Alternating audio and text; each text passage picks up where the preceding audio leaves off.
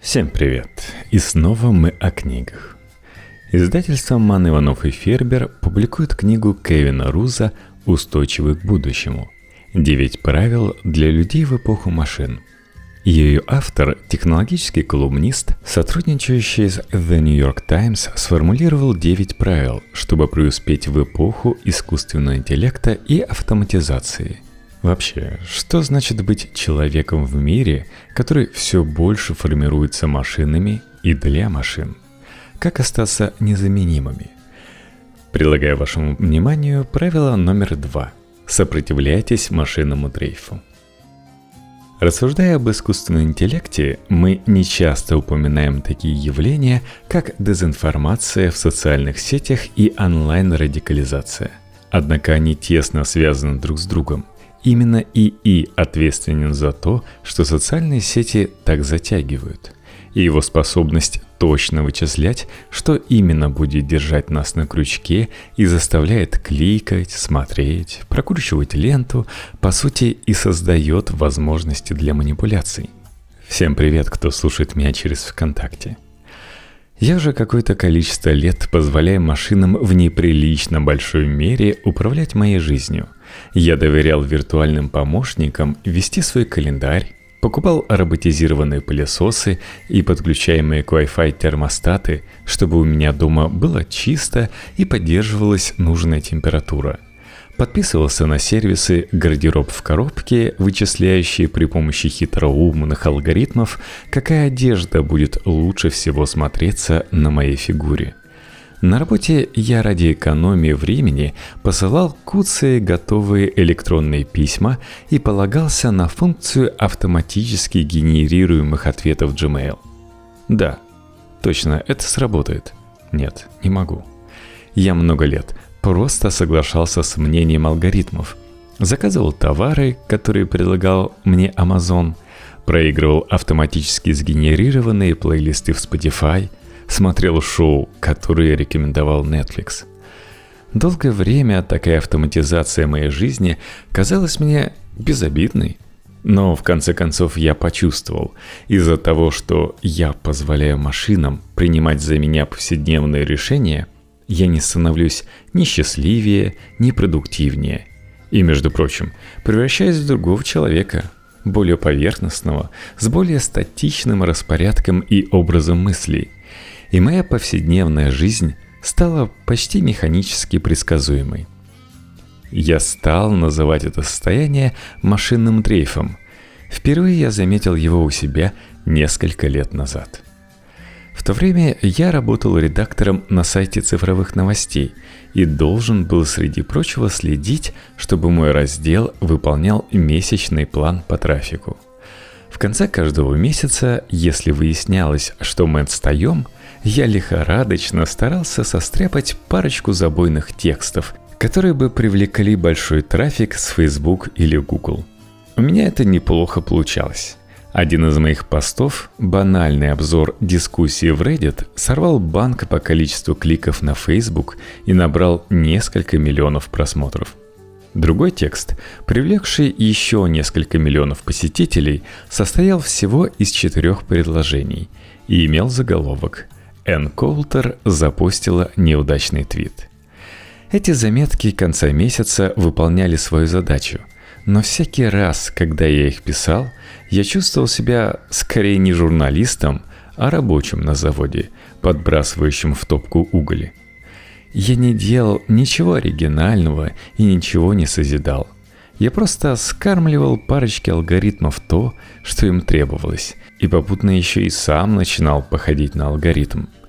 Я испытывал состояние машинного дрейфа и вне работы – я чувствовал, что становлюсь более жестким и политически крайним, и многие мои предпочтения превратились в твердые железные убеждения. Все больше моих мыслей облекалось в форму коротеньких, как твит, острот.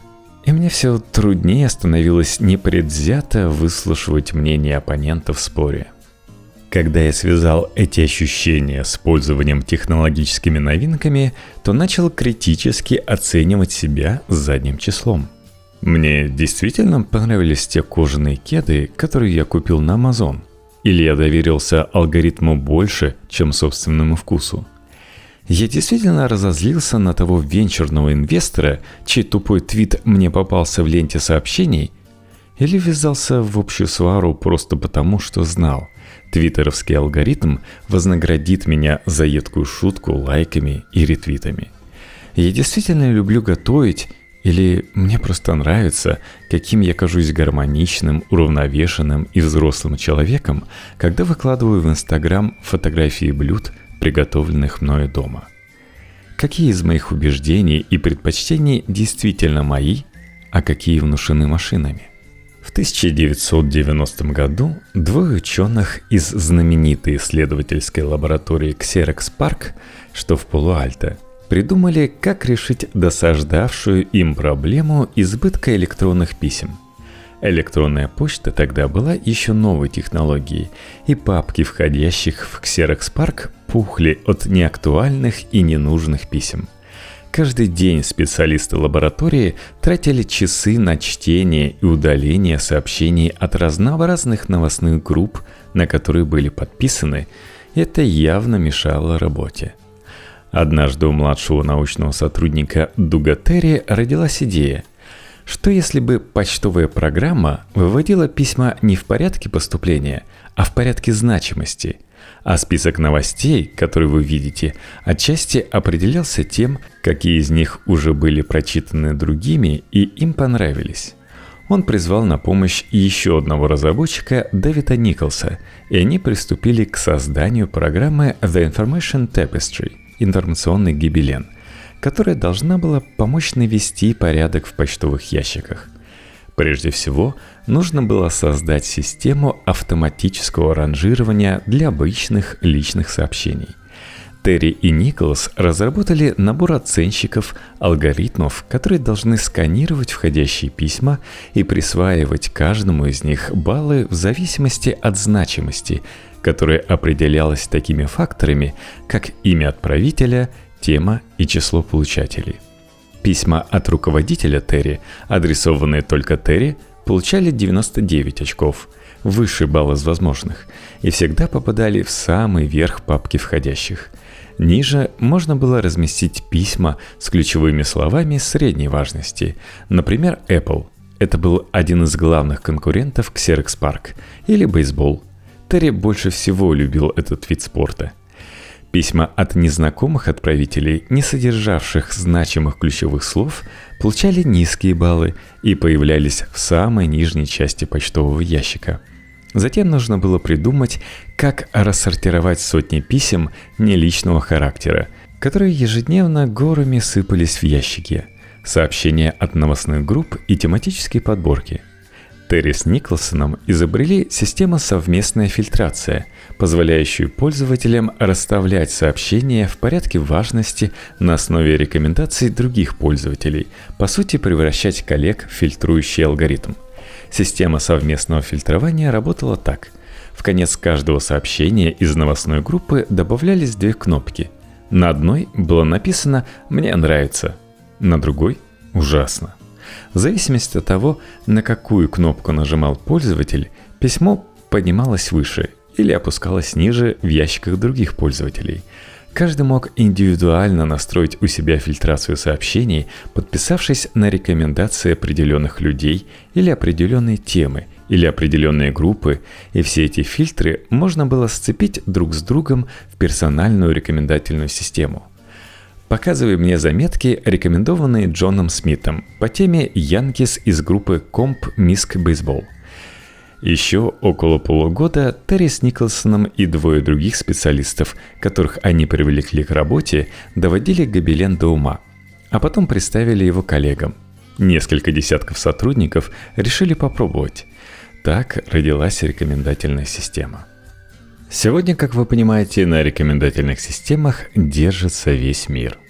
Прямо сейчас, когда вы это слушаете, миллиарды людей по всему миру следуют сгенерированным алгоритмами рекомендациям, выбирая, что на себя надеть, куда поехать, на какую вакансию откликнуться, какие продукты купить, какого водопроводчика пригласить, в какие акции вложиться, какую передачу посмотреть, какому ресторану отдать предпочтение, какую музыку послушать и какому человеку назначить свидание. Все наше информационное пространство опирается на рекомендательные системы, двигатели социально-сетевых платформ вроде Facebook, Twitter и YouTube. Мы полагаем, что алгоритмы подскажут нам, кому стоит прислушаться, какие истории прочесть и что заслуживает нашего внимания – Наша политическая и культурная жизнь и даже личные взаимоотношения тесно связаны с рекомендациями этих систем и ухищрениями людей, пытающихся их перепрограммировать и обмануть. Внедрение алгоритмических рекомендаций во все сферы жизни в целом проходило незамеченным, но если задуматься, какую долю ежедневных решений мы доверяем машинам – Трудно не прийти к выводу, что на наших глазах происходит историческая трансформация целого вида. Рекомендательные системы все больше влияют на то, что люди собой представляют, о чем они мечтают и какими хотят стать пишет Майкл Шраги, научный сотрудник Массачусетского технологического института и автор книги о рекомендательных системах. «Будущее я», — добавляет он, — это будущее рекомендаций. Нынешние рекомендательные системы на порядке мощнее той, что была разработана Дугом Терри и Дэйвом Николсом для фильтрации электронных писем – в распоряжении современных IT-компаний огромные вычислительные мощности, позволяющие генерировать детальные модели поведения пользователей и методы машинного обучения, дающие возможность выявлять закономерности в гигантских массивах данных, например, изучить, что и как покупает в интернете сотни миллионов человек, и установить, что люди, приобретающие собачий корм определенной марки, по статистике чаще голосуют за республиканцев. Еще одно существенное различие в том, что рекомендательные системы прошлого предназначались для экономии нашего времени, а многие современные направлены на то, чтобы его у нас украсть. Facebook, Instagram, YouTube, Spotify и даже The New York Times используют их, чтобы подстраивать под пользователей ленту новостей, показывать им то, что по подсчетам машин будет максимально долго поддерживать их интерес. Эти алгоритмы порой потрясающе эффективны. YouTube утверждает, что более 70% времени пользования его сайтом посетители проводят на нем из-за рекомендаций – по оценкам аналитиков, рекомендации причастны к 30% просмотров страниц на Amazon, и за год эта цифра может приносить компании десятки миллиардов долларов. Алгоритмически генерируемые плейлисты Spotify под названием Discover Weekly стали полноправными хитмейкерами в музыкальном бизнесе. По некоторым данным, в месяц на них приходится больше половины прослушиваний композиций 8 тысяч с лишним музыкантов – Netflix сообщил, что 80% просмотров фильмов на его сервисах связано с рекомендациями и почитал, что они экономят еще миллиард долларов в год. Мощное психологическое воздействие рекомендаций наглядно продемонстрировало исследование, проведенное в 2018 году под руководством профессора Миннесотского университета Гедиминаса Адамавичуса. Исследование включало три эксперимента – Участникам первого дали список песен, каждый из которых был присвоен рейтинг от 1 до 5 звездочек. Рейтинги присваивались произвольно, но испытуемым сказали, будто это делалось на основании их музыкальных предпочтений. Участникам дали возможность прослушать небольшой фрагмент каждой песни, если они того желали. Затем их спросили, сколько бы они заплатили за каждую – во втором эксперименте участникам показывали реальные рекомендации по песням, сгенерированные алгоритмом вроде тех, что используются стриминговыми сервисами вроде Pandora и Spotify. Исследователи, однако, подделали рейтинги. Одним песням они добавили звездочек, а у других убавили. Ах, затейники какие.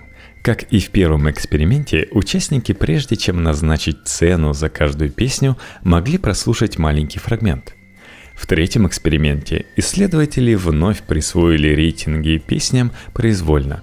Но на этот раз участники, прежде чем оценить песни, должны были прослушать их целиком.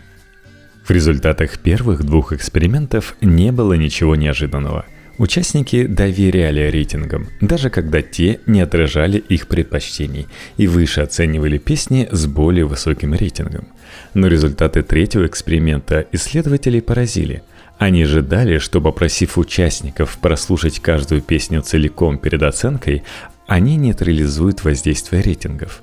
Они рассуждали так – Ощущение от песни, когда ты ее действительно послушал, гораздо более точный показатель того, нравится она тебе или нет, чем оценки алгоритма.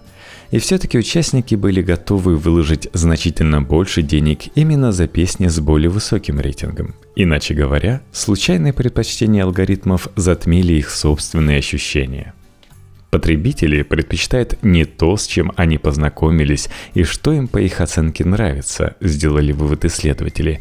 Они предпочитают то, что им должно нравиться по мнению системы. В наилучшем своем варианте рекомендательные системы – прекрасное подспорье для потребителей – Способ превратить мощные машины в личных ассистентов, прочесывающих необъятные просторы интернета ради того, чтобы подарить нам впечатление на наш вкус – в наихудшем они похожи на напористых торговцев, сующих нам под нос то, что нам не нужно, и пытающихся нами манипулировать в надежде, что мы уступим. Мы теоретически можем держать ситуацию под контролем. Все-таки мы люди, у нас есть свобода выбора и воли.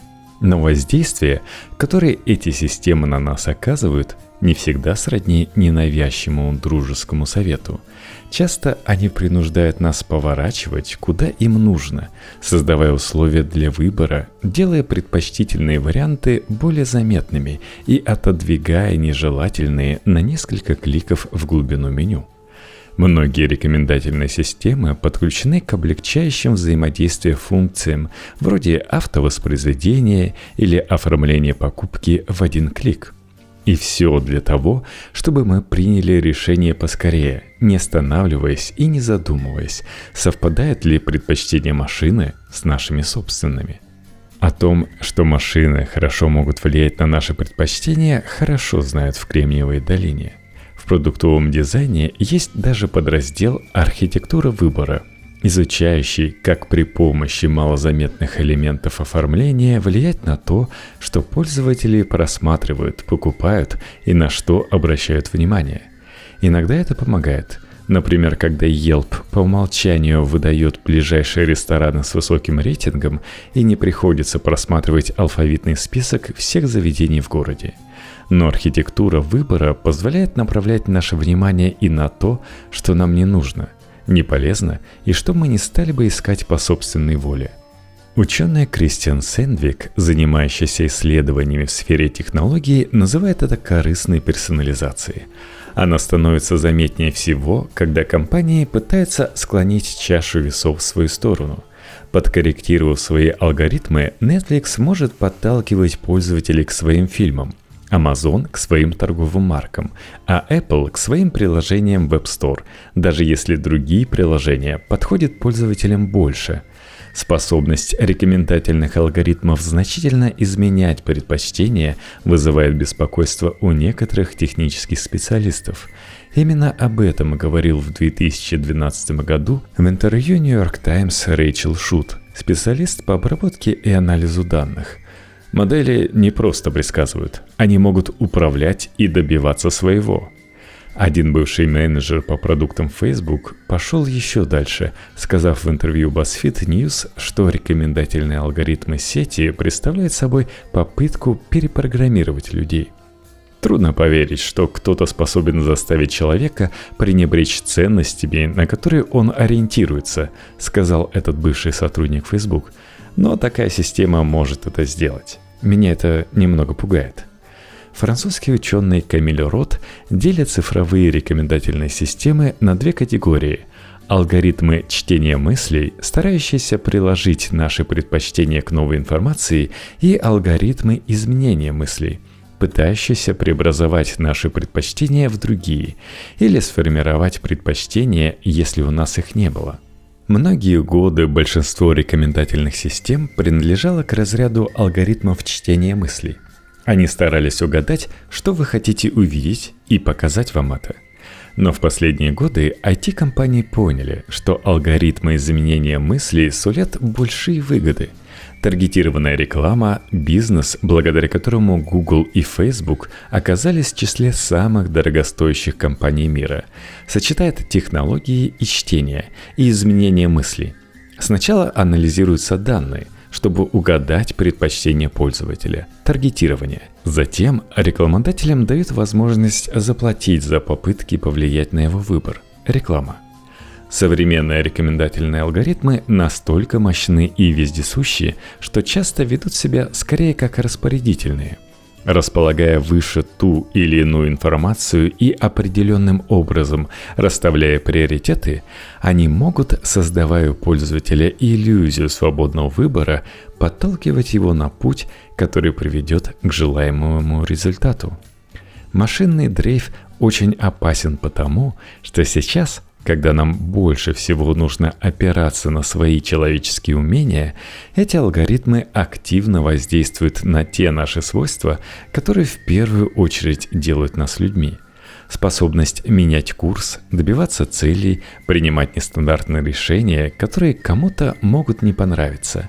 Они мешают нам развивать ту личную независимость, которая будет защищать нас в эпоху ИИ и автоматизации, позволяя самостоятельно мыслить и действовать. И делают они это под предлогом того, что нам помогают – статье 2017 года об истории рекомендательных алгоритмов Amazon инженер Брент Смит и специалист по обработке и анализу данных Грег Линдон из Microsoft нарисовал картину будущего, где правит ИИ. И она, мне кажется, одновременно и чрезвычайно мрачной, и очень, очень правдоподобной. Любое взаимодействие должно опираться на информацию о том, кто ты и что тебе нравится, а также помогать тебе выяснить, что уже обнаружили другие люди, подобные тебе, писали авторы. И если ты видишь то, что тебе не подходит, это должно вызывать разочарование и крайнее недоумение. Вы что, до сих пор меня не изучили? Чтобы к этому прийти, продолжали авторы, нужен новый взгляд на рекомендации. Не должно быть рекомендательных функций и движков – но понимание тебя, других и знание о том, что доступно, должны быть составляющие любого взаимодействия. Любого взаимодействия. Недостаточно сопровождать нас в магазине и нашептывать на ухо, какую зубную пасту или туалетную бумагу приобрести. По мнению разработчиков и руководителей, влияющих с помощью рекомендательных алгоритмов на наш выбор, все наши действия должны быть встроены в машинную модель. В этой картине автоматизированного будущего нет места ни для новых вкусов, ни для начала с чистого листа. Вы такой, какими вас считают машины, а значит такой, какими они вас хотят сделать. Итак, Рекомендательные алгоритмы – одна из составляющих машинного дрейфа. Другая – то, что в Кремниевой долине называют дизайном без помех. Разработка интерфейса или продукта, при взаимодействии с которым от пользователя не требуется больших усилий, чтобы решить стоящую перед ним задачу или достичь необходимой цели.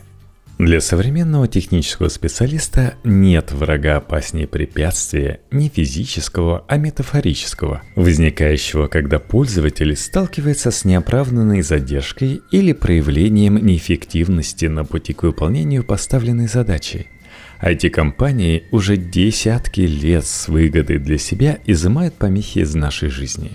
Облегчает процесс вызова такси, заказа хозяйственных товаров, оплаты покупок в магазине – и для целеустремленных технологических магнатов дизайн без помех стал своего рода религиозным догматом.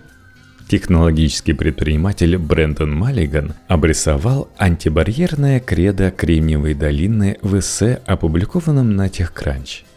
Если люди сталкиваются с помехами при использовании вашим сервисом или при подписке на него, значит у вас есть проблемы, писал Маллиган.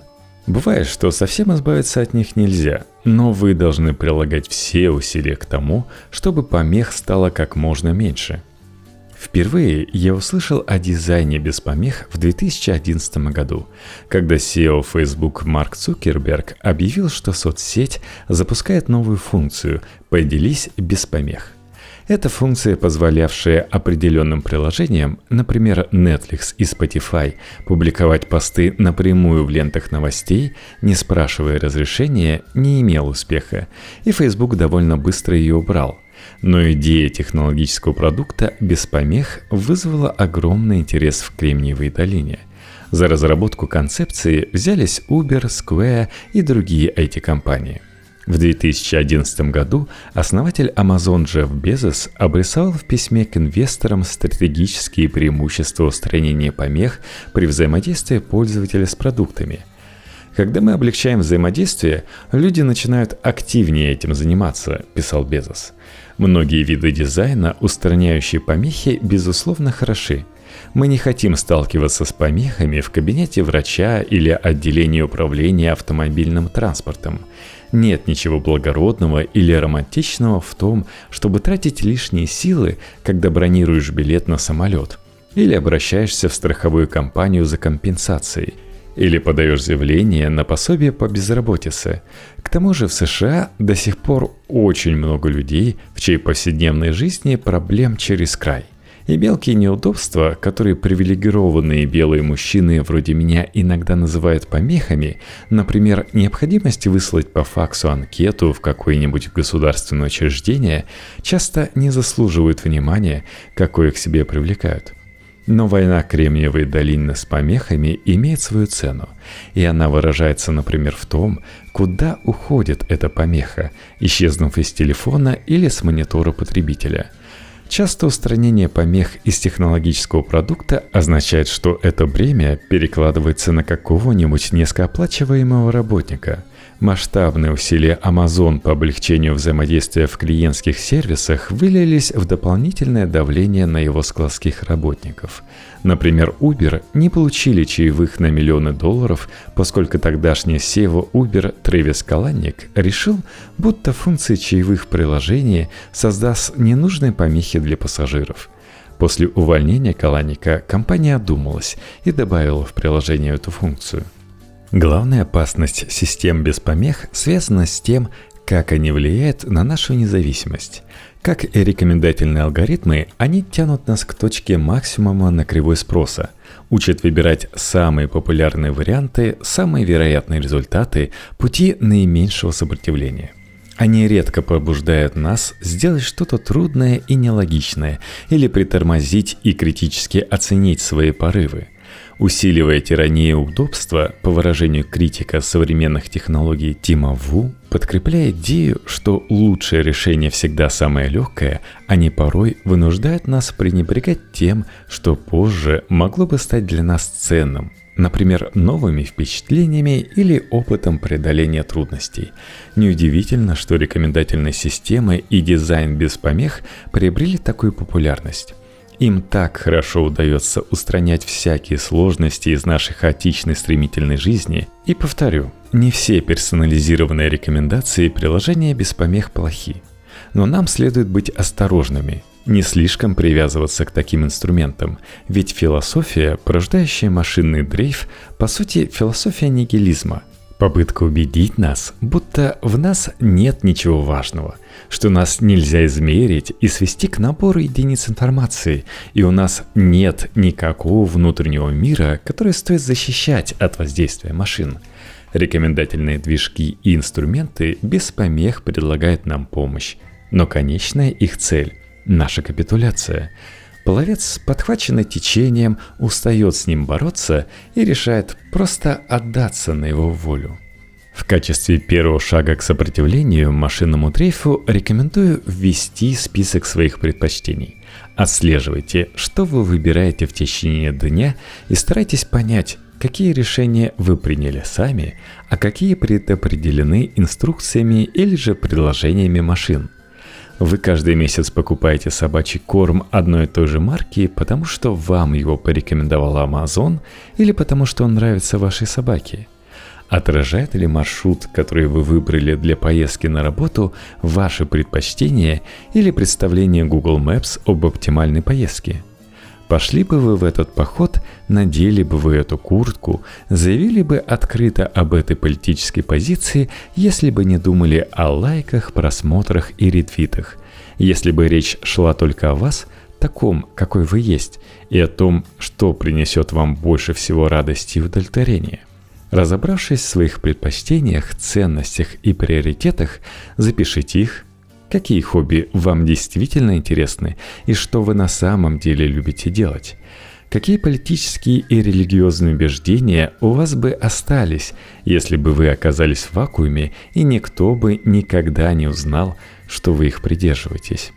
Отношения с какими людьми по-настоящему обогащают вашу жизнь? Держите этот список под рукой. Если хотите, повесьте его на стену. Это в первом приближении слепок с вашего внутреннего «я», и на него полезно ориентироваться – еще один способ противостоять машинному дрейфу – назначить, как я это называю, час человека. Каждый будний день Примерно в одно и то же время, в моем случае обычно в 5-6 вечера, я стараюсь провести хотя бы час за делом, которое мне по-настоящему нравится. Играю в теннис, готовлю, вывожу собаку побегать. Важно, чтобы дело было абсолютно необязательным. Я не трачу этот час на вычеркивание пунктов из списка дел или работу по дому. Суть в том, чтобы на один час войти в соприкосновение с собственными потребностями и предпочтениями, заниматься тем, что позволяет почувствовать себя человеком, вырваться из паутины стимулов и невидимых сил, тянущих тебя то туда, то сюда в течение дня – Ради сопротивления машинному дрейфу я также начал добавлять в свою повседневную жизнь чуть больше помех. Вместо того, чтобы заказать электродрель на Amazon, я еду в местный хозяйственный магазин. Я трачу две лишние минуты на разогревание молока для утреннего кофе вместо того, чтобы налить его холодным. По выходным я читаю бумажную газету, вместо того, чтобы прокручивать заголовки в Твиттер – когда я еду в город на работу, то выбираю более длинный и живописный маршрут и трачу на дорогу лишние 15 минут. Зато получаю куда больше удовольствия. Естественно, все это очень мелкие неудобства, и мне повезло, что у меня есть время и пространство для маневра, чтобы по своей воле вводить их в жизнь. Многие работают гораздо более напряженно, чем я, в условиях куда менее благоприятных, чем у меня – им требуются абсолютно все доступные удобства. Надеюсь, инженеры и разработчики найдут способ изъять помехи из жизни уязвимых групп людей, вместо того, чтобы устранять крошечные неудобства из жизни тех, кому и так удобно. Но тем из нас, кто оказался в достаточно привилегированном положении, чтобы выбирать для себя темп, образ жизни, в котором будет чуть больше препятствий и независимости, может доставить удовольствие – ведь если подумать, совсем немногие счастливейшие моменты и похвальные достижения в нашей жизни были результатом того, что мы позволили алгоритмам решать за нас. Покоренные вершины, преодоленные марафонские дистанции, благополучно выращенные дети существуют потому, что мы сознательно решали сделать больше, чем было необходимо. То, что приносит внутреннее удовлетворение, часто бывает трудным, а трудное – враг машин. Недавно я позвонил Дугу Терри, разработчику из Xerox Park, почти 30 лет назад придумавшему Гобелин, первую алгоритмическую рекомендательную систему. Терри, которому сейчас 62 года, работает в Amazon. И после того, как мы повспоминали о создании Гибелена, я спросил у него, что он думает о рекомендательных движках таких сервисов, как Facebook, YouTube и Netflix. «Мне кажется, их нельзя сравнивать», — сказал он. У нас была маленькая простая система, а сейчас триллионы лент новостей для миллиардов людей. И масштаб, и сложность, все другое. Когда Терри предложил фильтровать новости на основании рекомендаций коллег, он не мог знать, что эта технология поспособствует рассвету IT-гигантов стоимостью во много миллиардов долларов и коренным образом изменит мировое информационное пространство – и когда я рассказал ему о своих опасениях, о беспокойстве по поводу того, что алгоритмы, которым полагается фиксировать наши предпочтения, на самом деле их искажают, о тревоге из-за машинного дрейфа, о людях, которых рекомендации в соцсетях склонили к радикальным взглядам, мои слова, кажется, вызвали у Терри озабоченность. Прежде, по его словам, рекомендации были просто рекомендациями, но теперь их роль стала определяющей. Терри назвал это эффектом снежного кома. Людям показывают все больше того, что отвечает представлениям алгоритма об их интересах, и в итоге их картина мира сужается, сводится к тому, что они привыкли видеть. «Я думаю, одна из главных задач – убедить людей выйти из зоны комфорта», – сказал Терри. Рекомендательные системы поступают наоборот, сужают поле зрения –